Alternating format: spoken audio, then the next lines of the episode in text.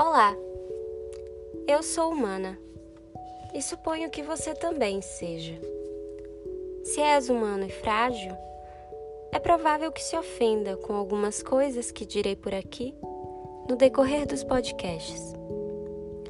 No jazido de pensamentos de hoje, trago comigo uma questão.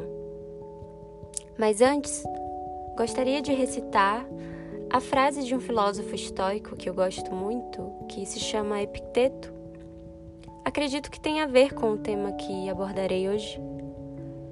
E Epicteto diz: Primeiro, diga a si mesmo o que você deveria ser. Depois, faça o que tem de fazer. E a minha questão, que me assola, como organizar pensamentos que chegam como um enxame, zumbindo na minha mente de forma demasiada. A miúde, não sei direito sobre o que vou escrever. Tudo vai surgindo à medida que olho para o papel. Vejo como um refúgio, abrir a mente, deixar tudo fluir, libertar-se do que está omitido no seu âmago. Já me vi à beira da loucura, um abismo bem diante dos meus olhos. Meu ser, num descuido de presença, sendo arrancado de mim pelo romantismo que me foi imposto, deixando-me ser dominada completamente pela emoção.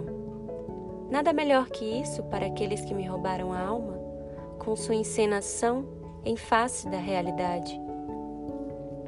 Agora tenho a consciência de volta.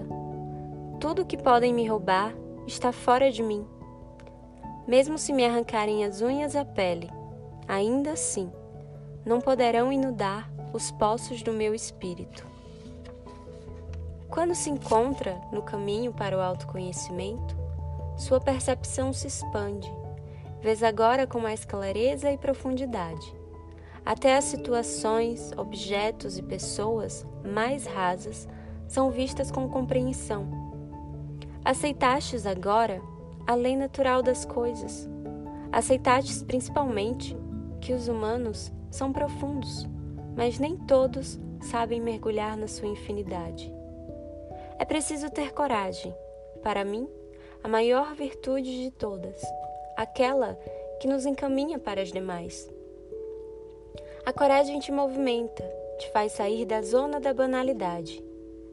Entre os humanos medianos é tão comum ser vulgar pois ainda não sabem, mesmo depois de anos de existência, a lidar com o sofrimento. Para ter coragem, é preciso estar disposto a sofrer, abdicar do bem-estar físico para encontrar o bem-estar da alma. Do latim, corático